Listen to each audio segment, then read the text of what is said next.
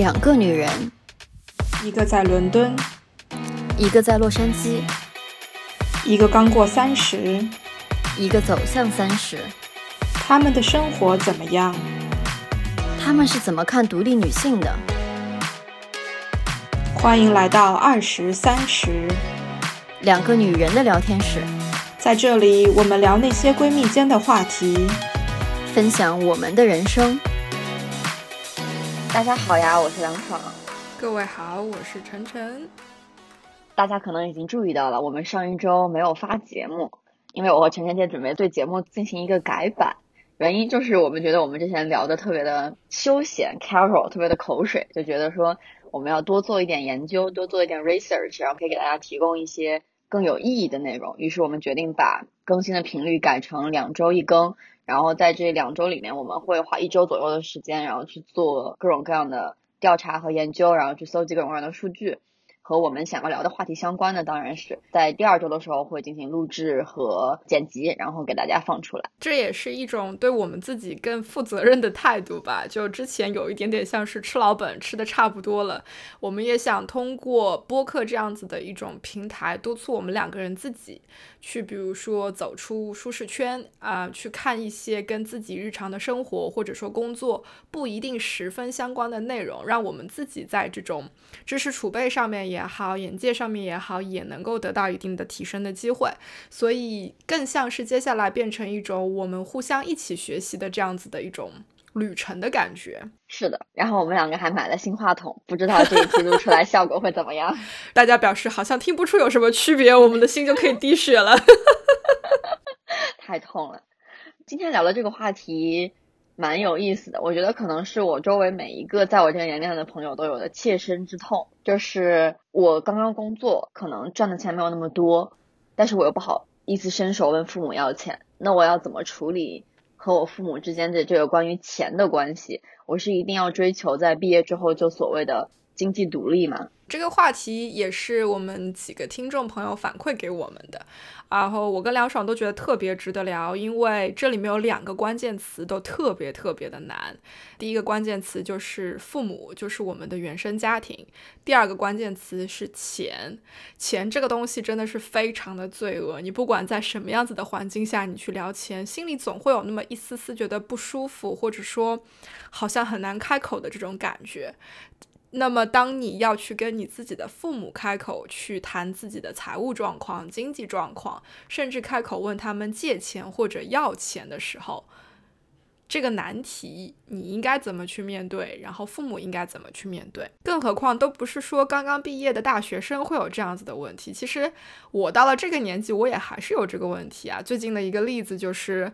我跟我妈那天随口提了一句，说想要可能今年年底换个房子，我妈就已经开始讲说，哦，那看一下。哪个地方怎么挪一挪，可以怎么把钱给你？我当时就觉得特别特别的囧，我觉得哎呀不要啊！我都自己还没有开始做任何的 research，没有去看我的贷款什么的，你不要这么快就这个样子。更何况我已经工作了这么多年，然后我妈妈的第一反应听到我要换房子，就是我应该怎么在金钱上帮助你。所以我们就把这个东西摊开来聊一聊吧，然后也向大家展示一下，看一下我们这第一周的学习成果如何。既然就聊到经济独立了，那我和晨晨姐觉得说，我们是不是应该所谓的经济独立下一个定义，就给这个概念做一个定义吧？经济独立当然有很多种就是说法了，比如说经济独立就是所谓的我不再问别人要一分钱，比如说这其中包括我的父母，可能也包括说我买房买车进行大型消费，然后我的父母都不会给我任何钱，所谓的经济独立，当然是我们向往的状况。然后，但我和晨晨姐其实觉得说，就人没有必要对自己要求那么高。而且现在的社会大环境其实也很大程度上没有给我们这个条件去做到这样的经济独立。那我们觉得所谓经济独立，可能更多的是当我毕业开始工作赚钱之后，我我生活里的大部分日常的消费都是我自己可以去负担得起的，而不用去问父母伸手要钱去。买包、买鞋、买口红这样子。嗯，而且呢，这个负担得起的经济的来源是合法合理的，就是说你是要通过出卖自己的劳动力、自己的脑力、自己的时间去合理的挣得这些收入，完全不提倡 you know，就是被包养啊，或者怎么样，这个不在我们的评判标准里面，我们也不会把它纳入作为一个经济独立的这个，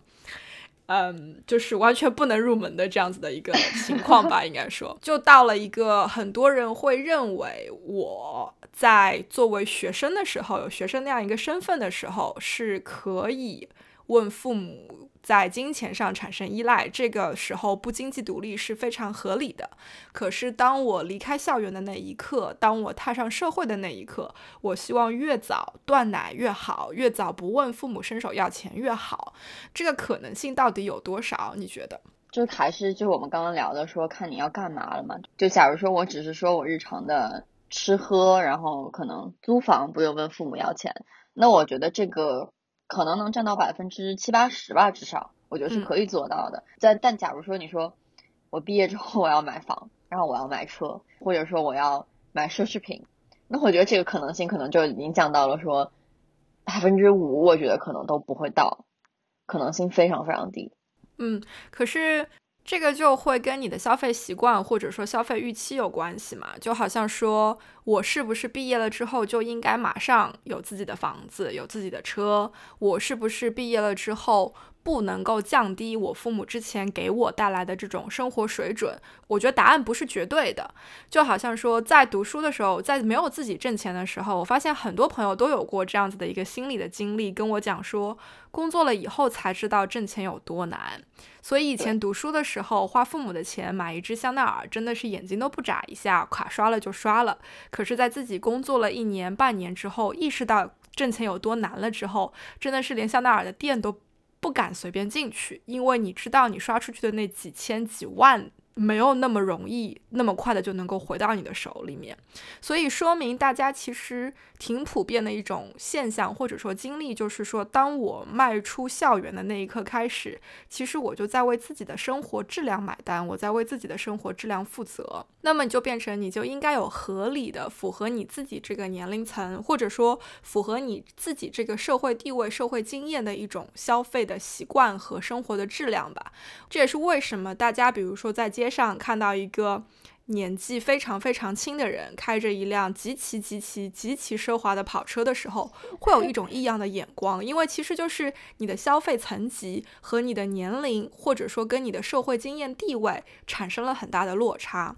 然后同理，就是我们也不推倡所谓的精致穷，因为。作为一个这个年龄段的女孩子，我们不需要那么多的 LV，不需要那么多的香奈儿，也不需要两百支、三百支的口红。我们不需要像李佳琦那样，Oh my god，这个好看，买它买它。其实是完全没有那个必要的。所以我觉得就是。快速达到经济独立的一个重要的环节，就是你要尽早的权衡好自己的消费习惯以及对于生活质量的 expectation。当它越高的时候，你能够独立的时间就越晚。可是当它是在一个非常 reasonable 的 level 的时候，其实你能够独立的时间是非常早的，没有你想象中的那么困难。我觉得就是所谓的量入为出嘛。我觉得这个我们可以重新单拉一集再聊这个事情，因为我觉得其实很多时候，尤其是像海外的留学生。然后大家其实消费的水准，我觉得是完全没有必要维持在那么高的。即使说你在学生时代，父母给你这个钱，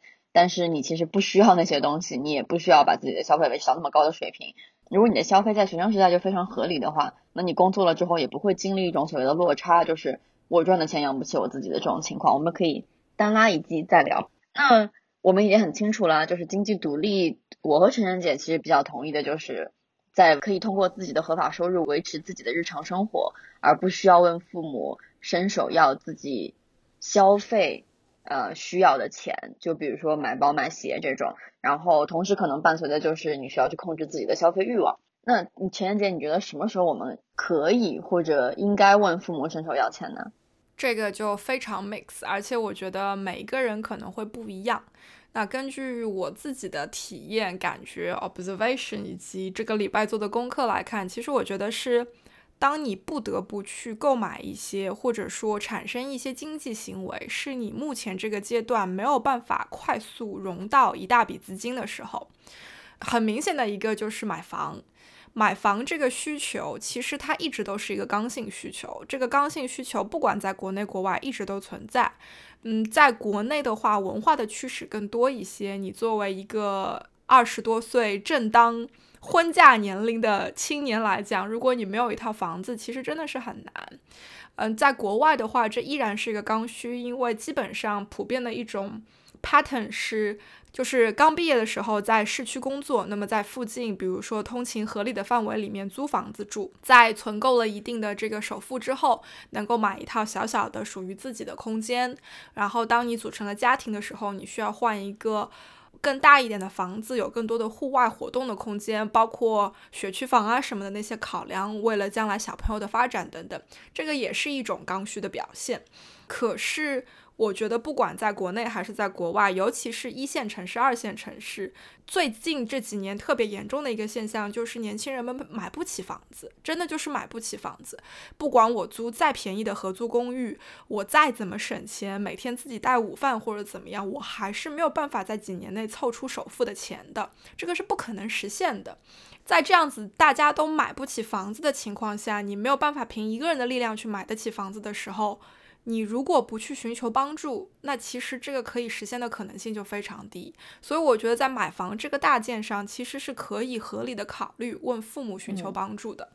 第二个，我觉得可以问父母寻求帮助的，就是我想要去做一件什么事情，比如说它是一笔投资，也许是去购买某一个初创公司的原始股份，也许是去炒股票，去购买金融产品，也许是我自己想创业，也许是我看到了什么样子的好的投资的机会，我觉得这是非常可以问父母去要钱的。而这个要到底是以什么形式，我们待会儿可以去讨论，为什么这种形式、这种情况下可以去问父母寻求帮助，因为它其实是父母间接对你的一种投资。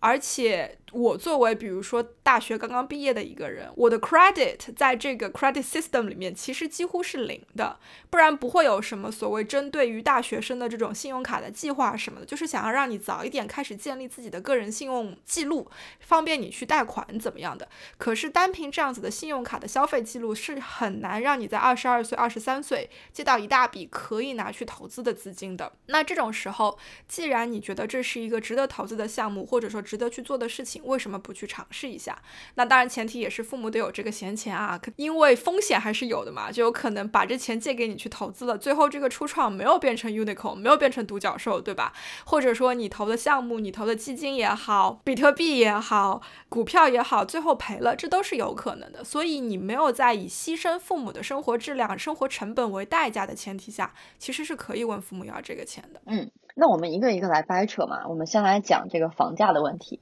啊，这个时候就用到了我们做到的功课。然后我之前专门查了一下这个关于房价和居民人均可支配收入的涨幅的问题，讲一下这个房价涨幅的数据。就从二零零二年到二零一七年这十五年的时间，大概一线城市就所谓的北上广深，年化涨幅最低的大是广州，大概有百分之十五点九五，最高的是北京百分之十八点七七。那么大家来算一下这个概率，其实就是北京在二零一七年的房价大概是二零零二年房价的十三点二倍，然后二零零二年的房价大概是四千四百六十七元每平方米，二零一七年是六万三千二百八十二元每平方米。然后在同时呢，我们看一下这个北京的居民人均可支配收入，二零零二年的时候大概是一万二，也就是说你一万二的可支配收入大概可以买呃两到三平的北京的房子。然后到二零一七年的时候呢，是人均可支配收入是五万七，与此同时房价大概是六万三每平方米，也就是说你的人均可支配收入是不够买一平米的北京的房子的，而你人均可支配收入的涨幅，二零一七年只是二零零二年的四点七五倍，那么其实就很明显了，就是我们收入的涨幅是没有办法追得上房价的涨幅的，所以这就是为什么很多家庭其实在。讲到买房的时候，其实父母会很积极的想要提早给孩子买房，因为他们知道房价的涨幅会非常的快，然后这个时候如果不下手的话，之后可能真的就是父母想帮你都帮不起的这种感觉了。像我最近听到的一个很极端的例子是上海的某一个期房啊，也是房地产开发项目，当时就是有人是以八万人民币一平方米的价格购入的。他们的房子现在都还没有拿到，然后这个均价已经从八万涨到了十七万，就是至少翻了一番。那你想，这都是可能只是几个月，或者说是一两年的时间。那你不要说放到十年、二十年这样子去看，就有一种说法，就是最好的买房时机永远都在昨天，就是今天永远都比昨天贵。所以你没有必要去看说过去有多低，你需要去想的是未来可能会有多高。然后像伦敦这一边的话，你比如说把西区几个特别特别贵的富人区撇开来不讲，东伦敦其实是过去，尤其是从二零一二年伦敦奥运会以来发展最快速的一个区域，就几乎所有的新项目、新楼盘大部分都在东伦敦。从我能够看得到的一些数据来讲，比如说局部地区的这种还不是特别发达的地区的这种房价的涨幅，应该是六七年里面涨了大概百分之三十左右。也就是说，你过去可能一套房子是大概三十万英镑的价格，那现在至少是四十万，甚至可能是五十万的价格。同时，比如说在贷款方面来讲，大家并没有能够贷到更多的钱，除了现在政府给的一系列由于新冠疫情导致的这种补贴以外啊，大家还是只能够贷到，比如说自己工资四倍左右的这种金额。那工资年均的涨幅是多少？应该是。比通胀稍微高那么一丢丢，可能就是百分之一、百分之二的这样的一个年增长率，在一些很好的行业，你可能可以有两位数的百分比的这种薪资的增长，不然的话基本上是不可能的。那这个落差也是非常非常大的，所以伦敦也普遍存在了就是年轻人买不起房子这样的一个现象，更何况伦敦的房租其实不低。我相信就是做过伦敦这边投资的这种功课的朋友都会知道，伦敦是出了名的 yield 很高的，这个高是指。同比去跟北京、上海去比，你一套房子租出去的这个回报，不管是速度也好，还是百分比也好，伦敦其实是比较领先的。那存在一种什么样子的现象呢？存在的就是，比如说应届毕业生，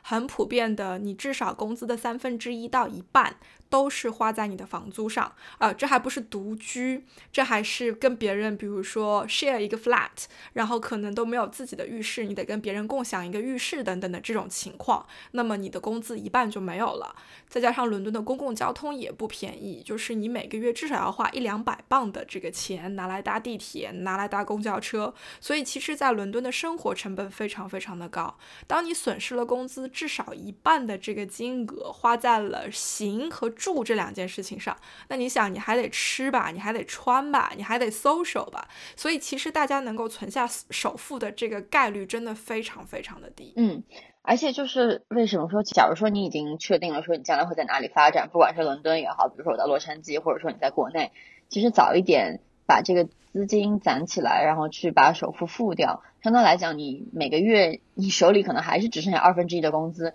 因为你今天剩下的二分之一可能你要还贷。但是至少说你在付一个说我未来可以拿到手的东西，而不是像就房租月租一样，然后就打了水漂，然后从此之后就再也见不着影儿。所以我觉得可能在如果说考虑到买房这方面，我觉得问父母要钱是一个非常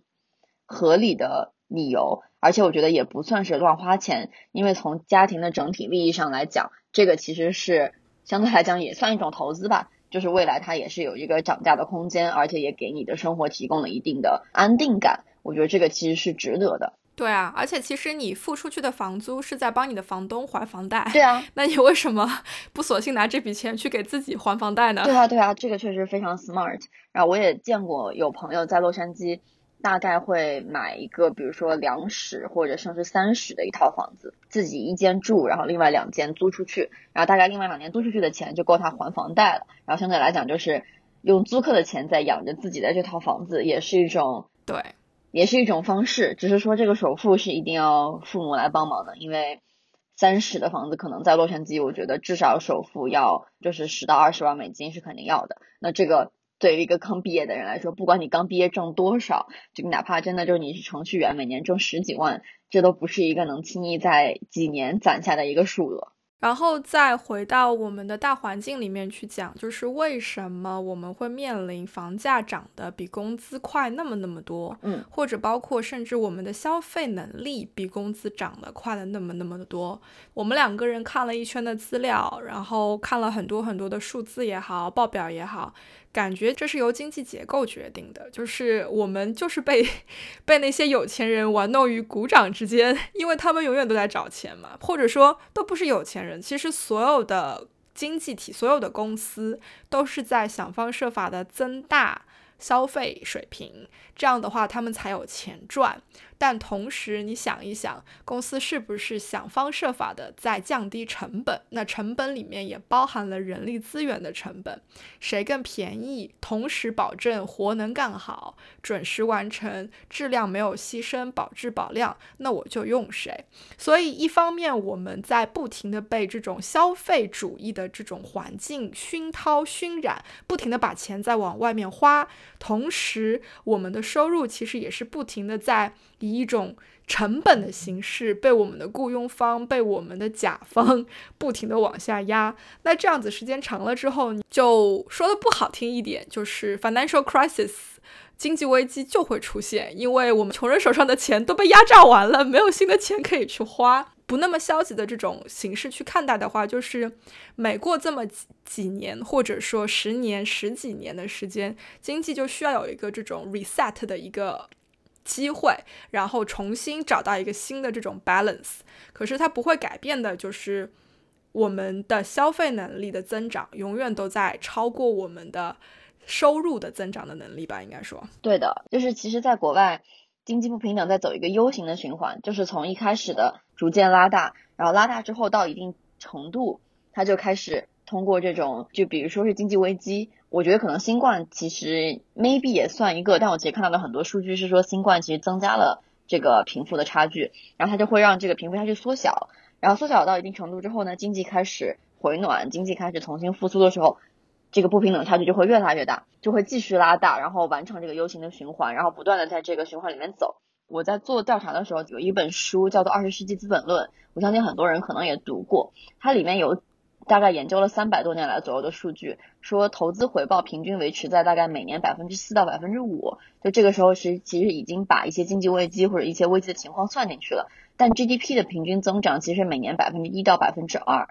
然后那如果百分之五的投资回报率呢，意味着你十四年财富就能翻番，但是如果你百分之二的经济增长，就意味着财富翻番大概要三十五年。其实这个很有意思的点在于说，蛋糕是在越做越大的，就是经济是在越来越好的。但问题就在于说，这个蛋糕的分配也是非常不均的。也就是说，你蛋糕做的越大，富人分到的还是越来越多，贫富差距还是越来越大。所以这个就是一个经济结构决定了，就是我们劳动的速度永远赶不上资本赚钱的速度。嗯，与此同时，资本赚钱速度的这个增长还比劳动赚钱速度的增长还要快。也就是说，我们的起始速度就没有人家快，我们的加速也没有人家快。那就意味着说。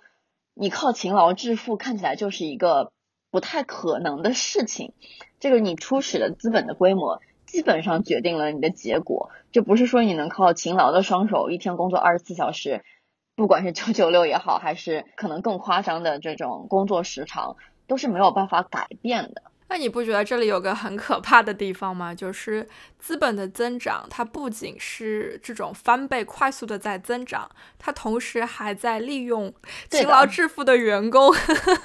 让他们出卖自己的体力时间，就是以一种非常低廉的劳动力成本的方式，呃，来完成自己资本几何倍的这种增长。所以其实挺可怕的。你这样去想，没错。那么就变成了说，如果我不尽早，或者说我不抓准时机，快速。速的进入到资本的市场，这是为什么很多人会去炒股票，会去买理财产品，会去买金融产品，因为那些东西能够给你带来的财富，真的是比起你的朝九晚五，甚至是九九六、九九七能够带来的财富要多得多得多得多。是的，呃，我之前大概在知乎上看了一篇文章，他是一个美国的高中生，他是中国人，但他是在美国读美高，然后他就是在。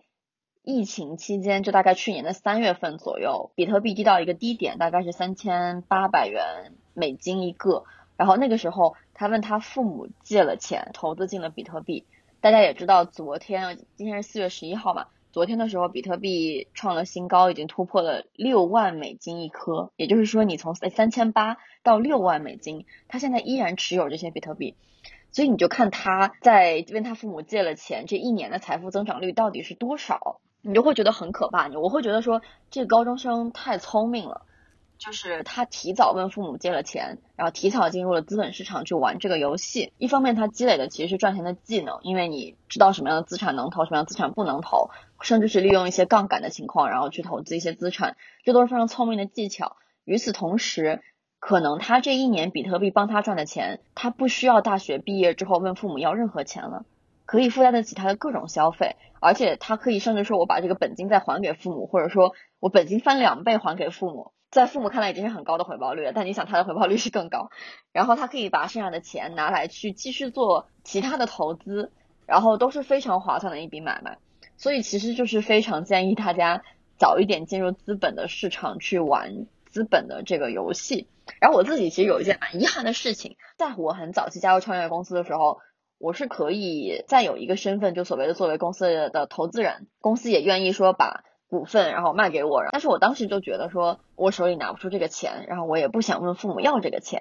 就放弃了这么一个机会。其实现在看来是非常不应该的，因为我们公司在疫情也是得到了快速的增增长。就如果我当时投进去的话，那我现在可能翻了十倍、二十倍都是至少的事情，所以也是非常遗憾。就当时觉得自己心里那个坎儿还是没有过去，呃，没有说抓住这样一个机会。投资有风险，入市需谨慎。本节目不代表任何投资建议。声明先讲好，声明先讲好，先把责任撇清楚。给大家讲这么一种情况，是说其实我们要认清楚这个社会大环境是怎么样的，不会有一种所谓的幻想，就是我靠着勤劳的双手九九六。我就可以去致富。现实要先被认清，我们才能去决定说我们要怎么样去做。我很同意，而且其实不管是问父母要钱作为起始资金去做投资，还是问父母要钱来买房子，这都不是中国独有的现象。这个其实在西方都有。我这次看到的一个特别极端的例子，大家也知道，意大利是被比喻为欧洲的中国嘛？这里面有很多各种各样的原因，但其实其中一方面，家庭文化的这种强大程度以及连接程度，确实就是连接在一起的这种程度，确实跟中国有的可以比。但是他们也出现了一些很极端的现象，比如说最近的一个例子是。意大利的最高法院判了一个三十四岁的男性输了一个官司。他输的是什么官司呢？他输的是他状告他的父母不抚养他的官司。这哥们儿他是一个音乐家，但是他的收入就是没有办法维持他的生活，他没有地方住，他也吃穿用度都不够，所以他这些年至少过去的四五年都是住在父母家里，然后问父母伸手要钱。那父母对这个忍无可忍，没有办法，所以就决定把他赶出家门，让他自己去谋生。在这样子的情况下，他觉得他的父母不抚养他，所以他把父母告上了法庭。然后最后最高法院的这个判决是因为他起诉了无数次，因为之前的每一次他都被判输。最高法院的这个判决其实就代表了一个政府的态度。那篇报道也提到了，就是其实，在意大利每年几乎有几十万的家庭都有这样子的问题，他们的已经成年的子女没有办法出去。啊，谋到生也好，找到一份工作去经济独立也好，这是一个很极端的例子啊。但是啊，同时我能够看到的，比如说我在谷歌里面或者说百度里面搜，啊，子女被赶出家门，或者说父母被赶出家门的这种词条，你知道我看到的结果是什么样的吗？它是一种两极分化。当我搜子女被父母赶出家门的时候。得到的大多数的结果都是论坛上面一个作为子女的在问我今年二十三岁，没有工作，我父母不允许我在家里住，他们把我赶出家门，这算违法吗？然后如果你搜父母被子女赶出家门，得到的更多的是新闻的这种结果，讲述的是子女为了抢房产、抢什么资产，所以把家里多少岁的父母赶出家门，流落街头。这里面我觉得非常的奇妙，你知道吗？归根究底，我的点就是说，其实这个现象，所谓的靠父母养的这种现象，已经越来越普遍，越来越全球化了。那另外一个想要分享的，我这次在网上看到的是特别神奇，就是英国有个东西叫做 The Bank of Mom and Dad，就是叫做父母银行。为什么说它神奇？是因为在英国的价值体系里面，真的是当你十八岁了之后，你所有的开销都应该由你自己去负担，包括你的大学学费。如果你决定去上大学，你没有那些钱，你是可以问学校贷款的，这个非常非常的普遍。然后梁爽也找到了一些数据，好像是说大概百分之六十九到七十的这个大学生在欧美国家都是有学生贷款的，是吧？对，来给大家报个数据。就是 Class of 二零一九，就是二零一九年毕业的毕业生，在美国大概百分之六十九都是有学生贷款的。然后全美的学生贷款加起来有一点七万亿美金，这个比美国信用卡贷款的规模还要多七千亿左右。数字大概就是四千四百万的美国人在美国是背负着学生贷款的。然后英国的数据其实大概是每年有一百七十亿英镑借给大约一百三十万的学生做学生贷款，其实这个规模是非常大的。就我们在中国总有一种说。我们靠着父母读书，父母养我们到大学毕业这种感觉，但其实，在欧美，不是说他们的大学生，呃，就是有那个经济能力去赚钱供自己读书的，不是的，只是说他们的社会给了他们这么另外一种选项，就是你可以去借学生贷款，在你工作之后，然后再比如说用五年甚至十年的时候去还，但是只是在中国。相对来讲，这个选项对我们来讲是比较陌生的。我至少没有在中国听说有任何学生贷款的事情。呃，但是我当时在 LSE 读书的时候，我知道我周围的很多的英国和欧洲的学生，他们身上是背负着学生贷款的，然后他们会很羡慕说。中国学生就是你们毕业之后拿的工资可以全部拿在自己手里，而不像我，就是每个月还要有三四百镑要去还学生贷款。这个是因为我们中国的法律规定，即使你十八岁成年了以后，只要你还是学生的身份，你的父母确实还是有抚养你的义务的。普遍的一种价值观念就是，只要我还没有开始工作，我还是个小孩儿，我还需要父母来。承担我的所有的开销，嗯，但是在欧美不是这样子的情况，然后就导致了其实是接下来的情况，就是我工作的刚开始的几年是要还我过去三年本科的这个学费，当我终于把学费还的七七八八，或者说还清了之后，我才能够开始有钱去存我的房子的首付。那你想以这样子的一个速度来讲，他们什么时候才能够存下首付的那个金额，对吧？而且如果我我贷款只能拿到我工资的。四倍撑死的话，那我首付可能是连百分之二十三十都不止，我甚至可能要付百分之四十。这个对一个个人来讲，要买一套房子其实是很难的，所以就出现了这个叫做父母银行，就是父母开始出现拿钱出来帮子女付首付，甚至帮子女还按揭。就我找到的一份报告，这也挺好玩的，是叫做英国有一个 Family Building Society，它是一个机构呢，专门借钱给人。让他们买自己要住的房子，就只能买自住房，不能够借钱去做投资或者怎么样。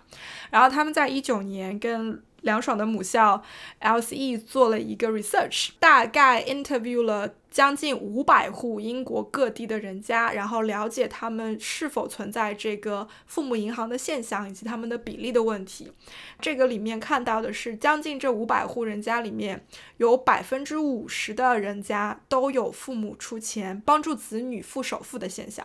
然后另外的百分之五十都是在帮助子女还按揭。当然，这里面有 overlap 啊。子女需要这笔钱的年龄段，普遍的就是在二十岁到三十五岁这个年龄段，将近百分之七十的人都是在这个年龄段的。从金额的角度去出发的话，父母给的钱大概是，比如说在伦敦地区，平均父母要给他们七万六千多英镑，那个汇率的话乘一个八点几就差不多。就整体的情况，父母要给的平均值大概是六万英镑。六万英镑什么概念？英国这边一个本地大学生一年的学费应该也就是五千镑吧，所以就是六万英镑的话，应该就是抵这个人的十二年的学费。而且另外有一个问题是什么呢？是英国的家庭不像我们中国的家庭，可能只有一个或者两个小孩儿，他们可能有三个、四个、五个、六个小孩儿。那我父母给了这一个小孩儿，帮他付房贷也好，帮他付首付也好，那我其他的四五个小孩儿，我应不应该给我怎么样一碗水端平？其实。这边的父母也挺难做的，更何况加上之前讲的这种房价增长的这个速率，就是现在可能我给这个小孩六万英镑就可以了，那下一个孩子在两年之后、三年之后买房子的时候，可能连十万都止不住。那我作为父母，我哪里找得到这些钱？所以这个 society 特别神奇，他们还专门出了 guidance 来教你怎么样一碗水端平，然后你需要去衡量哪一些投资的风险，因为这些父母有有一些其实自己也并没有很强的金融意识或者说是理财意识，甚至是在预支自己的养老金来帮助子女。为他们的房子去买单，这里面就有很多的问题，包括二零零八年金融风暴的时候，有很多欧洲这一边的老人，其实就已经到了五六十岁，将近要退休的年龄，他们的养老金被赔得一干二净。然后当时市面上出现了很多这个年龄段的人出来重新就业、重新找工作的现象，那就是我们这个社会没有办法说让这种家庭、个人家庭再去承担这样子的风险，一边掏钱帮自。自己的几个子女买房子，一边要承受可能会损失养老金、没有钱去养老的这样子的一个问题，所以其实这个问题挺严重的，或者说挺普遍的，在西方也有这种不是因为文化的趋势，其实更多的就是因为我们讲的这种经济大环境、经济结构的趋势，房价的增长已经超过了所有其他收入的增长倍数，除非你在。资本世界，除非你在想办法让自己的资本成倍的快速的增长，而且你的运气够好，不然的话，你不借助外力，其实是很难达到这样的一些目标的。是的，其实有些时候，我们作为我们这一代人，父母这一代人，其实我们是有互补性的，因为就是相对来讲，我们是缺乏资本，我们没有本金，但我们有的是我们对这个世界更先进的认知和我们对新鲜事物更多的了解。就比如说比特币，我父母可能。不会知道比特币是什么东西，他们也不会觉得我把钱投进去会赚钱。但是好的就是说，如果我问他们把这个钱借来，然后我投进了我觉得将来会有可能增值的资产，甚至就对父母来讲不太熟悉的那些，那我们其实是可以帮助整体的家庭去走一个致富或者说财富更快增长的一个路的。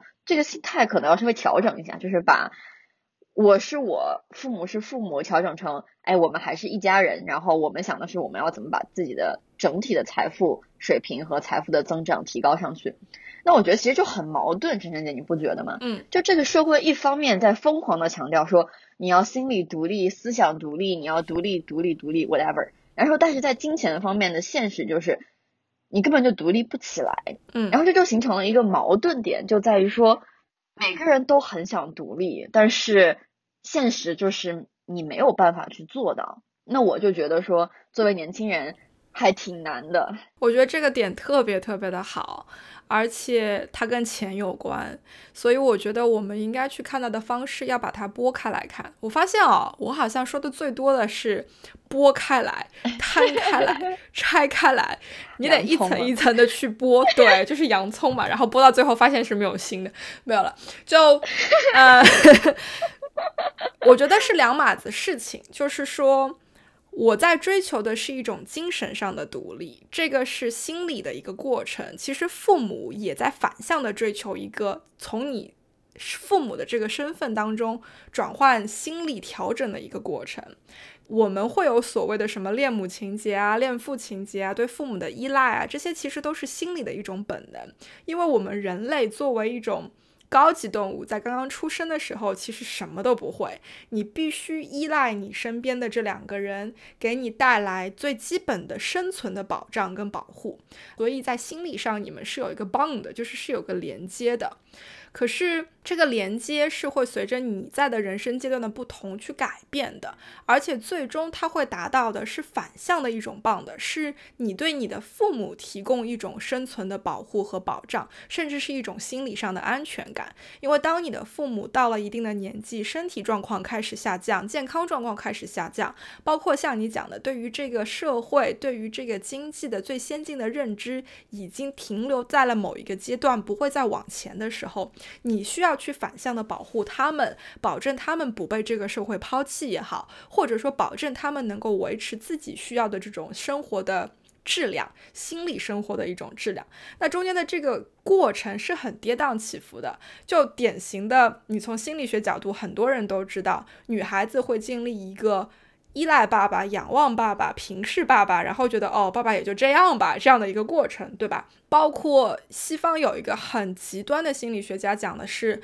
每一个小孩都要把自己的父母杀掉，才能成为自己。这个杀掉是一种比喻，而且是一种极端的比喻，就是其实是你要在心理上认识到我。跟父母哪些地方是类似或者是相同的，然后哪一些是我认可，哪一些是我不认可的，然后把我身上父母留下来我不认可的那一部分处理掉、解决掉，我才能够成为一个。真正的我成为我自己，而不是父母的某一种的翻版或者怎么样，这是我们追求的独立。所以就变成了，当我遇到了任何事情，好的、坏的、中性的、怎么样的，我需要做决策的时候，我不需要我的父母来帮我做这个决定。就好像我需要这笔钱去买比特币，我不需要我的父母告诉我应该买比特币，而是我以我的能力、独立思考的能力去告诉父母说，我们因为什么什么什么。什么什么样的原因应该去投资比特币？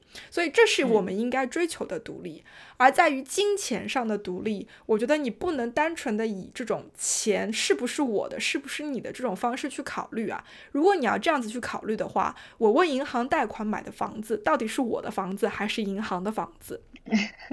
是我们没有办法用这么绝对的眼光去看了，不是非黑即白了，反而更多的是一种，这是父母的财富，这是我的财富，那么我现在需要资源让我的财富去增长，是不是我可以考虑把父母的财富挪过来借用一下，帮助我去完成我财富的增长？那我决定去借用，我决定去问他们。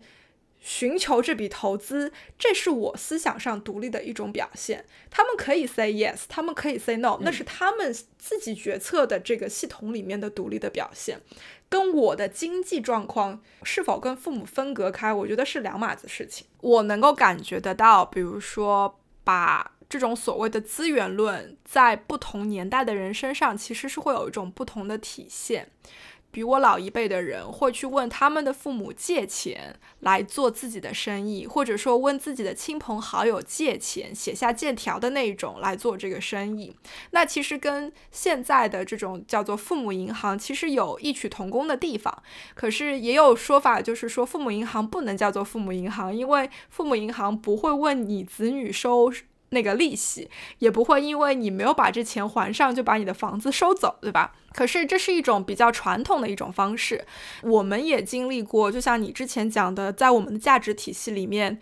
朝九晚五，或者说九九六、九九七，勤奋致富是一种方式。因为我们在比如说改革开放刚刚开始的时候，所谓的不管黑猫白猫，抓到老鼠就是好猫，确实是盛行了很长一段时间的一种价值观。可是你再到现在去看我们的这种新生代，就比如说，也许是九零后、九五后、零零后，甚至是更年轻的人，他们生活的环境跟整个经历跟我们是不一样的。我们没有经历过。黑猫白猫的年代，可是我们经历了改革开放稍微初期到后来等等的这个环境，就是看到了一个从勤劳致富转变为资本致富的这样的一个转变的过程。可是更年轻的人是没有看到这个转变过程的，他们是直接看到了，哦，我的父母就是这么赚钱的，类似于。我跟你可能应该都是小时候会坐在爸妈自行车后座上到哪里去去上学去怎么样的，然后逐渐逐渐家里的经济状况变得更好了，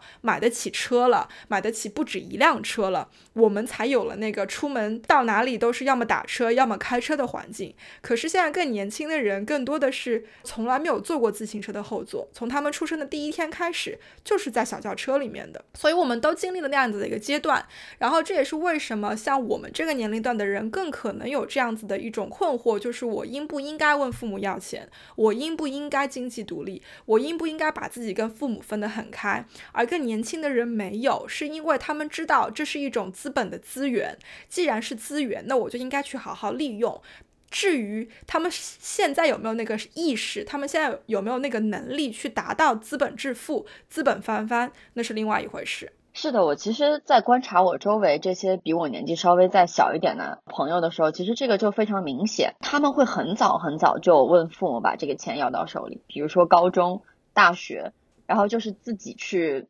操作，说比如说父母会一下子给很多钱，五十到一百万，他们会决定说这五十万我要怎么样用来花，怎么样用来投资，怎么样来缴学费。然后父母也会跟他们讲的很清楚，就是你这个多少万是你多少多少年的所有的开销、生活费，而我给完你这笔钱之后，我再也不会再给你任何钱。他们更早的把父母的资源整合到了自己的资源里面。然后去把整个的资源去做一个调配和分配，然后从而达到说财富增长的一个目的吧。对这些小孩子来讲，其实他们有了那一笔资金之后，真的不需要 再问父母要任何钱了，因为他们看到的社会上的机会，嗯，能够达到的这种财富的增长，其实已经给了他们之后做很多事情的一个本金。对啊，就是你之前讲的这个高中生的例子，我就想到英国也挺多的，就是我有一个朋友，他有一个同事。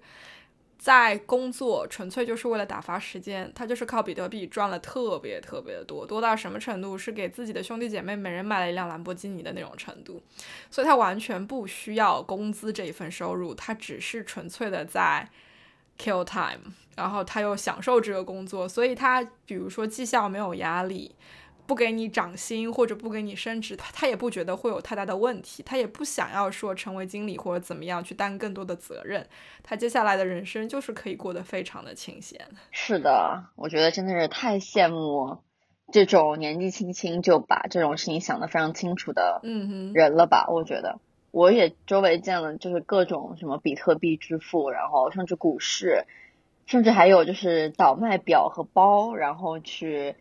致富的这种，就是是，比如说你拿到一些非常名贵的表的限量款，其实你是可以，就是很快的拿到一个翻倍的增长，然后只要你把它卖出去，那前期当然需要大量的投入，比如说五到十万的美金，你用来买这个表的本钱肯定是要有的，一般人根本连这个门槛都进不去。但其实你只要买到那块表，你走出那个店的时候，你的资金就就又涨了百分之一点五倍。然后没有办法的，就是资本赚钱速度就是比。劳动力要快，所以如果有能拿到资本的话，我觉得是一定要去想办法去 leverage 这个资源吧。就我观察，其实零零后、九五后甚至他们和就是八零九零后他们的想法非常的不同。八零九零后会觉得说，哎呀，用父母的资源、人脉、钱丢人。九五后的想法是，我的父母又不是你的父母，为什么用我父母的资源、人脉和钱丢人呢？就是我有这样的父母也是我的本事。确实想法会非常不一样。投胎是门艺术的意思吗？这是？那倒也不是吧。我就是觉得说，他们能够非常理所应当的去看到说社会现实是怎么样的，我如何改变，能够怎么做，是非常不容易的。哦，我之前还看到一个例子很有趣，就是。国内有一个女孩，然后她其实家里蛮有钱的嘛，她去国内的事业单位上班。大家也知道，事业单位其实赚钱是非常少的，相对来讲清闲稳定的一个工作。干了两个月之后，她辞职了。别人问她说：“你为什么辞职了？”她说：“我一个月的工资都没有我在股市上一天赔的多。我到底在这个工作在干嘛？就我为什么不去研究我的股市？”我觉得觉得非常的有道理，于是做出了他非常 wise、非常智慧的选择。那回归到就是问父母要钱这个点上面，其实我们会把这个不同年代生人的心理拿出来讲，就是因为钱这个东西在很多人看来，对于家人来讲是很难以启齿的一个话题。而且，again，我看到的资料里面显示，它不仅仅是中国独特的一种现象，其实在英国也很多。包括那个 Family Building Society 给的这个报告里面，他们甚至是单独列出了一份 guidance，就是教父母。如何去进行这样子的一个 conversation？当你的子女需要这样子的帮助的时候，怎么样去处理这件事情？怎么样去聊这件事情？还有去权衡风险、权衡自己的经济状况什么的。这个 guidance 其实告诉我什么呢？告诉我就是说，一方面大家在心理上都会过不去，就感觉好像亲人之间谈钱是一件。特别不舒服、特别可耻的事情。另外一方面，也告诉我说明，英国的父母其实也不知道该怎么去处理这个问题。这不是只有中国父母面对的难题，他们也面对着。如果换作是我，我自己哪怕在工作上面，我也经历过很长一段，我觉得谈钱是非常尴尬的一种阶段，包括要跟人讨价还价，尤其在我们这种 knowledge industry 里面，其实我在讨价还价的就是你这个人，你的能力，你的时间，你能够给我创造的价值。那设想我要去跟我的父母谈，说我需要多少钱，我需要怎么样的时候，比如说我的父母会不会跟我讲？啊，如果你需要这个数额的话，我可能要把哪套房子给卖掉，或者说我现在哪只股票里面有多少钱，那我去把它套现套出来。当他跟我讲这些的时候，我心理上会有一种负疚感，因为我觉得我在为你的未来造成一定的损失。就是你把这套房子卖掉，把钱给我，那么意味着这套房子卖掉以后的增长空间就跟你没有关系了。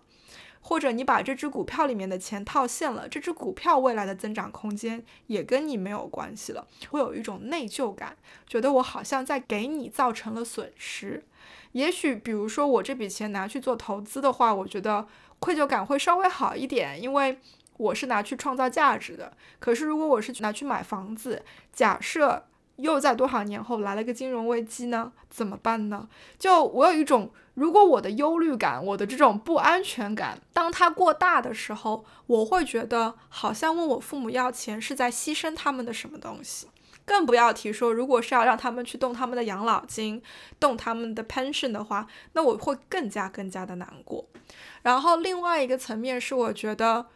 确实，我都已经经济独立那么久了，为什么我现在想要买房子还得要问你们帮忙？到底是我的问题还是什么？就其实我会经历一种自我否定的一种感觉，而且尤其女孩子嘛，梁爽之前也证明过了，我们是内心戏特别丰富的那一种。你再加上，比如说我最近遇到了特别不顺的事情或怎么样的时候，当所有的东西都负面的东西都纠结在一起的时候，也许这就是压垮你的最后的那一根稻草。你会觉得说：天哪，我三十好几的人，我二十好几的人，我想做一件事情，我都还没有钱。我怎么会活得这么失败？然后站到对面性别的角度上去讲，男生我没有任何贬低的意思，男生的 ego 比女生要大很多，这种自我意识要大很多。你让男生张口去要钱，我觉得太难了。比如说我我将来的孩小孩是男孩子，我可能会主动的给他钱，就是或者说那你拿去，我也不需要知道你有什么用处，但是我会定期给，因为我觉得男生。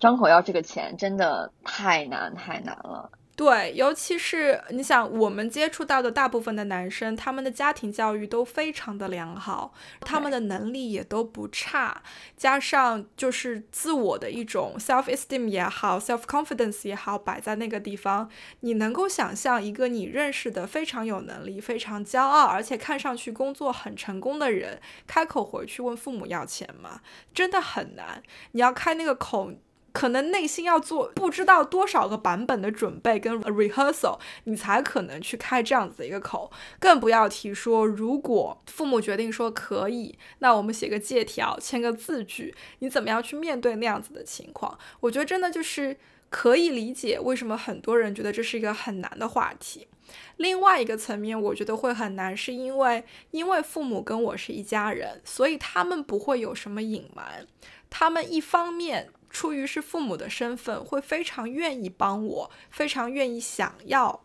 找办法来帮助我。但另外一方面，也因为是家人，他们会把很多东西摊在我的面前，告诉我，让我知道。那这种事实，有的时候其实更可怕。因为你会知道，说他们得做什么样子的牺牲，他们得做什么样子的调整，才能够帮助你达到你想要达到的这个目的，得到你想要的这个结果。我觉得借钱本身这件事情已经很难的情况下，要去面对他们摆在你面前的牺牲的这些现实，更难过。所以，确实开口问父母借钱特别特别难，或者说开口问父母要钱特别特别难。开那个口需要很大很大的勇气，走那个过程也需要更大的勇气。我在想一个问题，就在于说，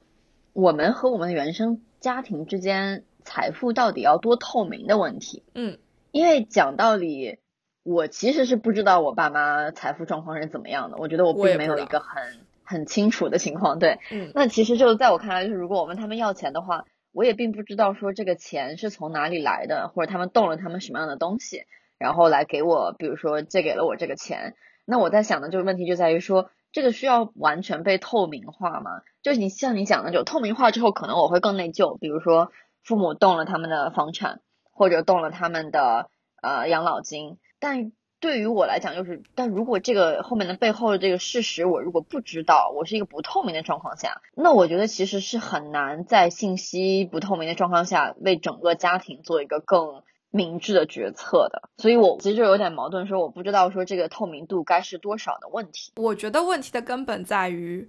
谁为这个家庭做这个决策。然后这是一个个人的决策，还是一个 joint decision 共同的决策？我不认为它可以是一个个人的决策。如果比如说是买房子的话，确实就是我有这个需求，我们需要买这个房子，我不会硬性的说我需要多少多少钱，请你给我，而是更多的是说。我大概有这么大的一个窟窿还没填上，那父母能够帮我填多少？同样的，如果我是去投资的话，也许我会更以一种把这个机会 present 到我父母面前的这样子的一种方式，就是说我最近看了多少多少的东西，然后理性的分析下来，我觉得这是一个很好的投资机会。那我没有这笔钱，我不知道说你们能不能借给我多少钱，或者说给我多少钱，让我去做这件事情。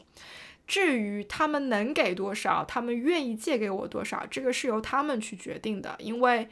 在这个方面，就回到你之前问的这个独立不独立的问题上面，我觉得我不需要我父母的财产状况对我透明，因为那是他们的日子，他们需要去过的。可是。他们需要的是，当我问他们要钱的时候，我要给他们足够的信息，充分的透明度，让他们有足够的信息来判断这个钱该不该给，能不能给。我觉得这个特别的难，因为就我自己和父母沟通的角度来讲，我觉得有时候跟他们讲清楚我到底在干嘛就已经很难了。就我没有办法跟我爸妈讲清楚，说我在一个什么样的公 司。做什么样的工作，然后为什么我要留在这个公司？就是我觉得这个就已经很难了，你更不要想说，我有一天跟我爸妈讲说，爸妈我我要拿钱去投资比特币，然后接下来可能十个小时我都没有办法跟我爸妈讲清楚说我到底要干嘛这件事儿，然后这就是一个很简单的 challenge。引入另外一个故事或另外一个角度吧，我有一个朋友，他其实自己工作还蛮好的，就是他是做审计咨询这一块的，他其实够自己活嘛，但是他说他其实出去玩啊什么的。他会问爸妈要钱，然后他爸妈就很开心，说：“哎，你终于要问我我们要钱了。”然后就会很高兴。然后他就说，其实，在他就是在从家里独立之后，他和父母的连接就越来越少，而且他本身在国外嘛，反而就是他出去玩的时候，他爸妈愿意给钱资助他出去玩，成了一种他爸妈在他独立之后表达爱意的一种方式。对啊，我觉得这个例子特别好。然后连接到你刚刚讲的，我我妈妈应该大概花了七年的时间，终于理解了我公司是做什么的，以及我这一路的晋升是什么样子的 journey。当时比如说我的 title 是 commercial manager，他真的是没有办法理解什么叫做 commercial manager。然后我公司的业务真的是更加没有办法理解。确实，就像开头我讲到。我们跟父母的连接点其实是越来越少的，然后父母对于我们的世界的理解也是越来越少的。像现在我爸爸妈妈就是一个是退休，一个是半退休的状态下，他们每天在做的事情就是在享受生活。那我这边还是在水深火热的做打拼，做什么什么，所以就是我们的信息接受程度是完全不对等的。作为父母。你想，他们把我们生下来，把我们养大，他们享受了十几年、二十几年被我们依赖、被我们需要的这样子的一个过程。你真的要让他们断奶，说发现我们有一天完全不需要他们了，这是一件很可怕、很痛苦的事情。更何况。我们也不可能完全不需要他们。你会选择跟父母报喜不报忧，是因为你怕他们担心。可是，当你要做这个选择的时候，你就是在故意的忽视你自己的本能。我需要向父母倾诉，我需要在父母那里寻求安慰。所以，我们心理上的那种依赖其实还是很大的。然后父母习惯了他这一辈子大半辈子都是一种父母的角色的时候，你突然不让他扮演这个角色了，那得多难受呀！所以真的，我觉得钱有的时候也是他们表达我们需要他们的一种途径跟方式，让他们感觉到说，哎，就我不是在你这里一点用都没有。同理的就是。父母会想，你将来生了孩子，我要帮你带孩子，你的生活上可能会有什么样需要我来照顾你的地方。我觉得这都是一种心理需求，而且被需要。这个心理需求不是只有父母身上有的，所有人都有。我看到过我同事，不是一个很具象的例子，但是你能够感觉到，比如说他是一个 part time role，然后正在往自己退休的那个方向。走的时候，某一天他接到你一个电话，你让他做一件什么什么样的事情，你能够感觉到他的声音背后那种雀跃、那种喜悦，就是他还是有一种被需要的感觉。包括有一天你请他回来说，我这边有新的员工，我想请你来参与这个新员工的培训或者怎么样，他能够感觉到说我还有余热，可以继续贡献，可以有价值。这种自我认知是非常非常重要的。那父母。作为父母的角色，在我们的生活里面，他们被需要的这个心理需求，其实是其中很根本的一个。因为曾经你做什么都需要他们，然后现在你做什么都不需要他们，哇，这个落差太可怕了。但是，一想到这个吧，就是觉得我们是不是传递了一种莫名其妙、不太对的价值观？就是你父母很需要你，所以张口问父母要钱吧。对，我就知道你会说这个啊，钱这个问题真的就是哎。回到之前讲的独立的这个问题以及透明性的问题，所以为什么我觉得我们不应该去了解父母的这种经济状况百分之一百的透明，不去要求百分之一百的透明，因为这是他们的生活，我们不应该去干涉。但是我们张口要这个钱的时候，他们需要足够的信息来做这个判断。当然，他们一定会用情感来做这个判断。我一把屎一把尿培养出来的女儿儿子，我怎么会对他没有信心？这个你没有办法去阻碍或者说去隔断的，这是他们的那种判断体系。他们要用，你就让他们去用。可是，再回到节目刚开头，我们就定义了什么叫经济独立，以及什么时候可以问父母要钱。所以，这把尺子在你自己的手里，你得去判断：我让父母为我买的这个单。到底应不应该？到底值不值得？就像父母对你有信心，是因为你是他的子女，那么你能不能以同样的信心和能力去回馈你的父母？这是你的问题，不是父母的问题。这让我突然想到一个例子，就是我其实之前在读研究生的时候吧，大概就是因为我家里是做生意的嘛，然后会出现一些比如现金流的问题，或者说父母手里一下子没有那么多鸡蛋，那么多钱。然后我就会跟父母讲说，哦，那没关系，我研究生第二年可以不读，因为我研究生是两年嘛，然后两年拿两个学位，我大不了第二年不读，就我少拿一个学位嘛，也没太大区别。然后我爸给我的反应是说，就你书肯定要是读的，因为第一，你这个读书的钱解决不了家里的问题，然后家里做生意要的现金流比你这个要大很多。第二就是你如果不去读这个书，你将来出来损失的东西会更多，然后赚到的东西会更少。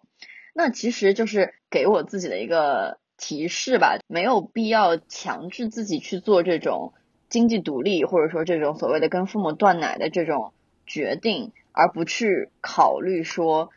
我这个后果是怎么样的。就也有一些数据证明嘛，就大家也都知道，现在其实劳工市场也是两极分化，贵的人会非常非常贵，能力会非常非常强；便宜的人会非常非常便宜，他们能力就是非常的一般。劳工市场这种两极分化，就决定了这两部分人的财富积累能力绝对是完全不同的。那么，当你在读书的时候，你要不要选择去做和我现在读书一点用都没有相关的这种副业？或者说，我要不要甚至说放弃一些读书的选项，为了来证明我此刻可以经济独立？从我的角度来讲的话，我觉得其实是完全没有必要的。你要更长远的去考虑，就是如果你同样的时间，你花它去读书，在未来带给你的回报是多大？不是说只看着眼前手下，说我拿着我今天的五个小时去发了五个小时的传单，我能挣多少钱？相对于一个学生来讲，你发个五个小时的传单，比如你挣个两三百块，其实你会觉得哎还蛮多的，就我这一天生活费就赚回来了嘛，相当于是这样子。但是你要想的是，你如果同样的时间放在其他的学习上面，去放在自己的这种技能的打磨上面，你可以进入更高薪，在劳工市场上更稀缺的那部分人才的那个池子，你将来一是非常容易找到工作。二是你的薪资水平会非常高，而且它的增长也是非常快的。这个大概就是我觉得我蛮想提的一点吧。在做很多决策的时候，没有必要强行的为了满足自己的心理需求，是觉得我要去做这个断奶，而更多的时候去长远的考虑，说我怎么样才能更快的完成一种经济独立和甚至的，比如说财务自由。我很同意，只是呢，就是很难。我们不是有一种说法，就叫做“人活一口气”嘛？就 是的，很多人会执念于这一口没有什么意义的气，会在乎说别人怎么看我，别人怎么 judge 我，我不想要被淹没在口水里面。如果你要讨论这个的话呢，请 refer 我们前面的某一期节目，叫做“如何不要在意别人的眼光”。但是你确实去看，包括很多网上的这种朋友们的分享，有一个问题就是说，有的时候我们就是会刻意的看不得别人好，会希望自己过得比别人更好，或者说会希望自己比别人更争气，对，不然怎么来的隔壁家的孩子？所以就这个是人性的本性，我们在修行的就是如何锻炼去克服这样子的本性。At the end of the day，自己的日子过得怎么样，只有你自己知道。然后是苦也好，是乐也好，是甜也好，是酸也好，其实都是你自己选择的结果。所以，如果我要为了所谓的经济独立，把自己跟父母强行断奶，那我就要做好两三年里面不能买两百支口红，不能买香奈儿流浪包。不能买 LV 什么什么的这样子的一种准备，甚至比如说我得规范我每个月每个礼拜出去吃几顿，在家做几顿，这是你要做这个选择之后你要面临的后果。那这个是比较浅显的一种后果，就只是生活质量上肉眼可见的一种下降。可是讲到像梁爽举的这种例子上的后果，如果我为了所谓的早一点经济独立，强行早一点的断奶，我在牺牲的是不是我未来的职业？对的，我在牺牲的是不是我未来三到五年，甚至五到十年的成长空间？那我牺牲了这些成长空间。背后 tangible 的能够衡量的经济上的利益上的损失到底有多少？这个是我需要去考量的。所以他那一口气不是单纯的一口气这么简单，他真的就是对你未来人生整个走向都是会有影响的。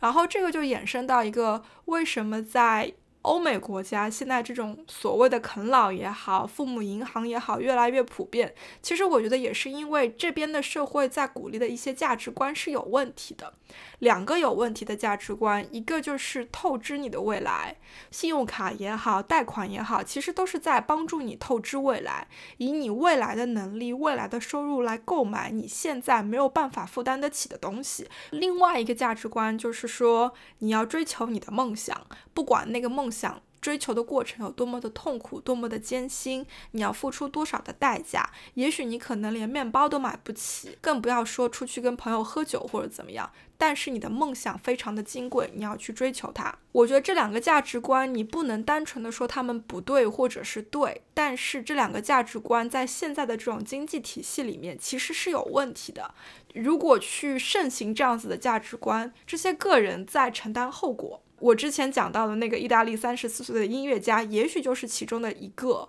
做了这些选择，做了这些决定之后，我们在承担这些后果，而且这些后果很多时候是由这个经济体系去决定的。我觉得这个其实是一个特别不公平的地方。就是明明是这个社会结构、经济结构的问题，却要每一个。个体家庭去承担和这个整个的这个经济结构和这种消费结构去做对抗，我觉得是特别难的。回应你刚刚说的，就是年轻人的这种价值观，在洛杉矶，因为是一个创作者非常多的城市，然后我不止一次听到了例子，就是他们从一个。可以满足自己温饱养活家庭的一个工作，但是为了追求梦想，然后搬来了洛杉矶，过上了饥一顿饱一顿，没有办法维持自己生活，去做很多副业，甚至再次伸手问家里要钱的这种创作者工作。我倒不是说不鼓励大家追求梦想，只是我觉得我们现在有一种怎么说呢？给我的感觉就是，因为我追求的梦想和别人不一般，因为我追求的梦想是赚钱少的，是更呃纯粹的。所以我就有一种说所谓的优越感。其实每个人都有自己的权衡和想法，我反而会觉得这种所谓过于浪漫化一些职业和梦想的这种价值观，给很多家庭带来切切实实的这种经济上的损伤，甚至是对你将来个人这种财富增长的一些损伤。归根究底还是。我们的价值观不够健全，有一点点的扭曲。这个社会过于推崇的是一种资本快速的回笼，甚至还是有一点点在推崇运气至上、一夜暴富或者怎么样，没有在认可其他很多职业的这种价值。你想，艺术这个行当也是类似的，其实是的。基本上好莱坞的操作，如果你不以他们的模式、不以他们的形式去操作，其实你很难获得成功。游戏规则被框得太死太死了，就像你之前讲的，导致某一些工种价值过高，而其他的工种价值过低。于是，在从事价值过低的这些工种在付出代价，而这些代价不仅仅在影响他们这一代人，甚至在影响他们上一代或者包括他们下一代的人。那其实我们今天就聊的也差不多了。我觉得总体我们两个还是意见非常一致，在要不要问父母伸手要钱的决定的时候，要考虑清楚，说自己要的是什么，最终要这个钱的目的是什么，绝对不是为了维持自己所谓的精致穷。而是说我切切实实有这个需求，我要买房，然后我要做投资，我想要把整个的资源做一个整合，去做将来给我带来更多回报的事情。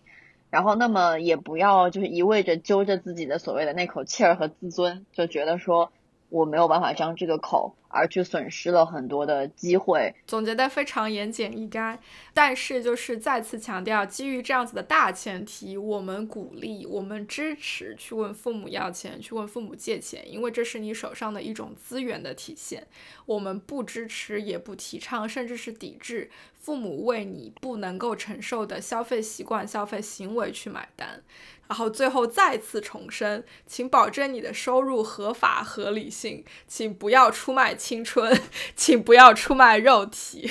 本节目不构成任何投资建议，投资有风险，需谨慎，好吗？